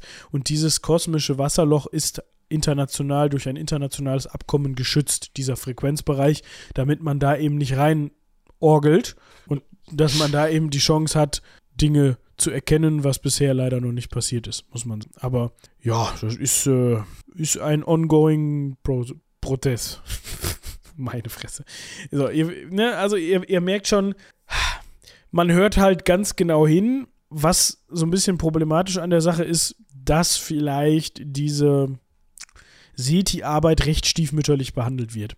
Recht stiefmütterlich meint, da ist schon recht viel Kohle reingeflossen, weil so ein man stellt da nicht einfach nur ein Radioteleskop hin, sondern das sind ganze Arrays, also ganze ja. Gruppen von Radioteleskopen und wie gesagt, man arbeitet noch Huckepack auf anderen Radioteleskopen. Also es ist schon so, dass da viel gemacht wird. Aber du hast halt, was, was war die eine Truppe? Die hatten zwei Minuten pro Signal? Ja, wenn überhaupt, irgendwie so. Das Oder mal acht Sekunden? Ja. Also, wenn du das ganze Frequenzband durchgehen willst, dann hörst du überall nur acht Sekunden lang rein. Deswegen meinte ich gerade dieses, dann haben die, haben wir das im Zweifel nicht mitbekommen. Weil dann nicht, also dann war vielleicht gerade Pause. Ja. Also die Kapazität ist halt einfach nicht da ähm, momentan, beziehungsweise es ist eine zu, zu große Sisyphus-Arbeit, um dem Ganzen, um jedem Frequenzband eben da, keine Ahnung, stundenlang etwas zu widmen. Klar, das geht immer wieder von vorne los, aber es ist trotzdem, man kann sich vorstellen, es ist trotzdem total schwierig. Und jetzt kommt noch das dazu, was ich eben schon mal angesprochen habe. Zum einen gibt es natürlich auch künstliche terrestrische Abstrahlung, die wir produzieren, ne? indem wir halt auf der Welt funken, wie als gäbe es keinen Morgen mehr für unsere Verhältnisse. Ja, das heißt, Radiowellen, die hier auf der Erde verwendet werden, TV-Signale, alles Mögliche, alles, was irgendwie künstliche EM-Signaturen erzeugt. Also EM meint ähm, auf Englisch Leakage, Leakage Radiation. So, ne? Also alles, was nicht gezielt irgendwo hingefunkt wird, sondern einfach das, was wir so produzieren, so ein großes Rauschen, was von der Erde ausgeht. Und man vermutet, dass dieses, dass diese Signatur, diese EM-Signatur, die wir momentan produzieren, von Zivilisationen mit astronomischem Forschungsinteresse un ungefähr innerhalb von 60 bis 80 Lichtjahren möglicherweise wahrgenommen werden kann. Das ist eine Abschätzung von Stand 2009. So. Wir können ja nochmal das Problem ansprechen. Unser nächster bewohnbarer Planet ist entweder 4 oder 39 Lichtjahre weg. Also der nächste für uns bewohnbare Planet. Da ja. müsste dann ja schon wer sitzen. Da sind wir wieder bei der, wie hieß die? Enthusiastischen Schätzung. Ja. Und. Also sehr enthusiastisch. Die, die enthusiastische Schätzung sagt 150 Lichtjahre. Das ist weiter, als wir im Moment abstrahlen. Genau. Und ähm, es wird davon aus, also es gibt Schätzungen, dass mit entsprechenden, also mit absoluten Hochleistungssystemen, die momentan auf der Erde zur Verfügung stehen, wenn man die entsprechend einsetzen würde, dass man dann eine gleich, also eine entsprechende Strahlungsleistung, wie wir sie hier auf der Erde produzieren, durch, unser, durch unsere künstliche terrestrische Abstrahlung, von uns in ungefähr 500 Lichtjahren Entfernung erkannt werden könnte könnte. Das setzt aber nach wie vor voraus, dass die vor 500 Jahren schon gestrahlt haben. Ja, also ne, wir müssen immer in, in echt astronomischen Zeiträumen denken. Ja, so. Ich glaube, da, das ist vielleicht, also wir sind jetzt schon relativ lange dabei. Ich würde, glaube ich, mal so gucken, dass wir in Richtung von nochmal ähm, weniger Strahlung und mehr, ich finde es greifbarer, wenn wir in Richtung von so Planeten und, ja, wobei diese Kardaschow-Skala ist halt auch einfach nicht greifbar. Aber die finde ich noch ganz interessant. Ja, also das ist, das ist nun mal leider, da muss man die Leute auch so ein bisschen enttäuschen. SETI-Arbeit ist halt hauptsächlich das, ne? Also sich Frequenzen ja. anzugucken und zu sagen. Nee, ist nix. Nee, ist nix. Genau. Nee, ist nix. Oh, oh, da könnte was sein. Ah, nee. Wasserstoffwolke. Hm. So. genau. Und ich hoffe, auch, das macht jetzt nicht irgendeine Rauschunterdrückung voll platt, das wäre voll langweilig. Nee, ich glaube nicht. Hm. Und auch wenn wir jetzt hier, ne, also das wollte ich auch nochmal eben dazu sagen, 60 bis 80 Lichtjahre strahlen wir möglicherweise aus aber wir strahlen noch nicht seit 60 bis 80 Lichtjahren diese Intensität äh, aus, die, 60 die, 60, Jahren, ja. die 60 bis 80 Lichtjahre weit reicht. Also wenn ihr in 60 bis 80 Jahren noch da seid und dann wer klingelt, dann war das vielleicht das. Ja. Ne? Das ist immer wieder das. So, jetzt müssen wir auch noch eben zwei Dinge, finde ich, äh, drei Dinge ansprechen. Ding 1. Wir haben gerade schon zweimal erwähnt den Planeten Gliese 581c. Das ist wohl der nächste Planet, der so irgendwie möglicherweise erdähnlich ist. Das heißt, der nächste Planet, auf dem es sein könnte, dass sich Leben gebildet haben könnte vielleicht. Der ist 20,4 Lichtjahre entfernt. Da kommen wir nicht hin. Und das ist halt einer, der, da könnte vielleicht was sein. Das wäre vielleicht ein möglicher Kandidat, um ihn zu kolonialisieren. Genau, das ist unwahrscheinlich, dass der ähm, intelligentes Leben hervorgebracht hat. Bitte? Ich schwanke die ganze Zeit zwischen kolonialisieren und kolonieren. Kolon, ah. Kol, Kolo, geht beides, ne? Ja. Ist egal. Ja, auf jeden Fall. Nee, kolonieren ist Quatsch. Aber kolonieren ist schön. Ja. Also. Grammatik. Äh, äh, Deutsch. Du bist müde. Alles. Diese 581c wäre der Planet, einer der nächsten Planeten, wo man mal hinfliegen könnte, um mal zu gucken, ob man sich da niederlassen kann, lassen kann, um von da aus dann weiter zu fliegen. Oder wo man vielleicht äh, auch, wo vielleicht jemand anders hin kolonisiert haben könnte. Wir würden es aber, wenn das jetzt passiert, erst in 20 Jahren merken. Ne? Die würden vielleicht in 20 Jahren oder wenn wir halt vor 10 Jahren gesendet haben, dann in 10 Jahren merken, dass wir mit unseren Hochleistungsfunkgeräten irgendwie rumfunken, wenn sie denn gucken wenn sie da schon wohnen. Und dann ist die Wahrscheinlichkeit immer noch relativ hoch, dass dieses Ding, weil es relativ nah an einem roten Zwerg ist, einfach regelmäßig seine gesamte Oberfläche einmal verstrahlt und alle umbringt. Also, so viel zum Thema. Das ist jetzt der nächste. Das ist so die nächste Möglichkeit, wo man sagen könnte, oh ja, vielleicht ist da, vielleicht ist da Leben, vielleicht auch nicht. Dies, das. Also, die Wahrscheinlichkeiten gehen einfach wirklich durch den Keller. Und wir hatten den Planeten schon mehrfach erwähnt, deswegen wollte ich da nochmal drauf. Und jetzt müssen wir noch überlegen, was sind denn das für Zivilisationen, die wir da vielleicht, Antreffen. ja, die wir zu erwarten haben? Beziehungsweise, mit welcher Zivilisation mh, müssten wir rechnen, beziehungsweise wie weit sind wir vielleicht auch auf einer Zivilisationsskala? Mit was müssten wir rechnen, das dann bei uns ankommt und Hallo sagt? Und ab wann können wir damit rechnen, äh, bei anderen Leuten Hallo zu sagen? Diese Kardaschow-Skala, von der wir jetzt mehrfach geredet haben, teilt Zivilisation in drei Teile und wir sind noch nicht in Teil 1. Die größtmögliche Zivilisation, die Zivilisation vom Typ 3, ist in der Lage, nachdem sie das, die gesamte Galaxie kolonisiert hat, wie es ähm, zum Beispiel eben Fermi angenommen hat, dass das geht, die gesamte Energie dieser Galaxie zu nutzen. Und tut das auch. Das ist, weiß ich nicht, kriege ich nicht in meinen Schädel. Die zweite Typ 2 Zivilisation ist in der Lage, die gesamte Energie ihres Sonnensystems zu nutzen. Da kennen wir das Modell der Dyson-Sphäre. Man baut eine Kugel um die eigene Sonne und empfängt fängt so die gesamte Energie der eigenen Sonne ein.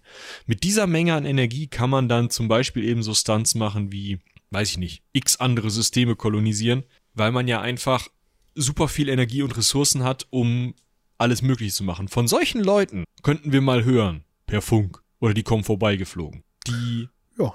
Typ 1 Skala sagt, alles, was an Energie bei uns am Planeten ankommt, also bei uns auf der Erde ankommt, nutzen wir. Was die Sonne abgibt, all das nutzen wir.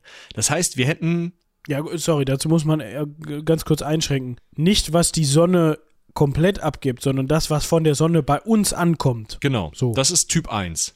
Das hieße aber für uns auf unserem Planeten jetzt gerade, dass wir die gesamte Oberfläche des Planeten mit Solarpanels zugekleistert hätten, die einen hundertprozentigen Wirkungsgrad haben. Das ist nicht der Fall. Das ist auch schlecht fürs menschliche Überleben. Und wir haben keine Solarpanels, die das können. Also wir sind noch nicht mal dort, dass wir das an Energiemenge nutzen können, was bei uns ankommt. Es muss ja nicht unbedingt von der Sonne gleich kommen. Man kann ja auch sowas wie einen Fusionsreaktor, ne, ist ja auch gerade irgendwie wieder in Mache, haben oder so, um das eben zu erreichen.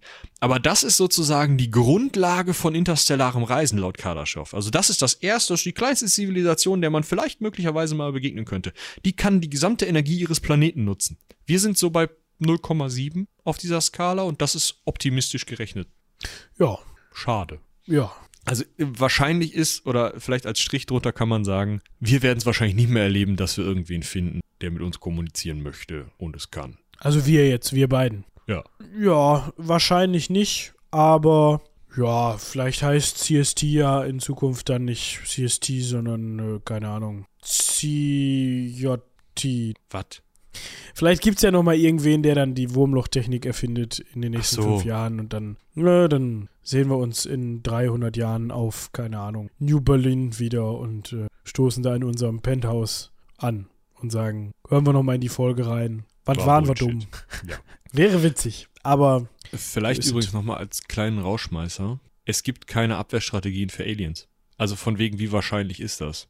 Die Amerikaner haben gegen alles eine Abwehrstrategie. Die wissen, äh, haben Pläne, wie sie irgendwelche Asteroiden rausschmeißen können. Aber es gibt keine Pläne, wie man Aliens abwehren kann, die veröffentlicht wurden. ja gut, ich sag mal so. Jetzt kommt der Verschwörungsonkel und er sagt jetzt, ist ja klar, wäre auch total dumm, weil, guck mal, äh, hallo? Das wüssten die doch dann. Das muss Ja, man du doch meinst, wir geheim funken halten. das überall hin und dann, wenn das in der Wikipedia ist, Ja, genau. Der Asteroid wird nicht nachgucken auf Wikipedia, wie wir ihn abhalten wollen, also davon abhalten wollen, dass er auf die Erde kracht. Aber, ne? Die Aliens vielleicht schon. Ja, ich sag, also, ne, so, es gibt wahrscheinlich keine Abwehrmaßnahmen dagegen. Ich sag mal so, die Menschen haben ja durchaus Dinge entwickelt, mit denen man sich auf den Kopf hauen kann. Ich glaube, wir würden es versuchen, wenn sich herausstellt, upsi, da kommt der Britzelnator. ja, und nicht nur die freundliche, friedliche äh, Love and Peace Handelsmission, so ungefähr, die mal gerne von uns, keine Ahnung, ein bisschen ABBA und ein bisschen Popcorn und äh, Nachos haben wollen. Oder was also ein Alien sonst noch so gerne mit nach Hause bringen möchte als kleines, kleines äh, Erd-Merchandise etwas, weiß ich nicht, ein Ferrari oder sowas. Sondern wenn die kommen und sagen, so, wir hätten hier gerne mal alles ein bisschen eingeebnet, wir haben jetzt den großen Kercher mitgebracht. Aber dann ist wahrscheinlich sowieso, wenn die hier sind. Das ist wie mit dem Gamma-Blitz. Ja. Das Problem hast du dann nicht mehr. Nee, vor allem, du hast wahrscheinlich auch einfach nicht das Problem, dir darüber den Kopf zu zerbrechen. Weil die zerbrechen dir dafür den Kopf. Ja, und genau. zwar inner und wahrscheinlich sogar ohne, dass die groß sagen: Hallo, wir sind's aus äh, von vor 536.000 Lichtjahren. Wir sind ein bisschen länger unterwegs, aber wir machen euch jetzt platt. Wir wollten euch das nur eben mitteilen, sondern die drücken dann auf den Knopf und dann macht und dann. Ja, also wenn, wenn ich eine Alien-Zivilisation wäre, dann würde ich halt nicht vorbeikommen, meine Fußsoldaten schicken, dies, das sondern wenn ich schon 40 Jahre fliege oder 20 von Gliese aus oder was auch immer, dann kann ich doch vor 20 Jahren einfach einmal fitz den Energiestrahl schicken, der kocht uns die Atmosphäre oder was, was gerade zur Hand ist. Und dann komme ich rüber und kann halt feucht durchwischen und den Planeten nehmen. Ja, genau. So, da muss ich eigentlich Bescheid sagen. Ja, an so einem Fitzstrahl kann auch im Zweifel weniger kaputt gehen, der ist dann halt unterwegs und dann weiß man, in 20 Jahren ist Ruhe und wir fliegen mal so in ein, zwei Jahren hinterher. Im Sicherheitsabstand. Genau. Gut.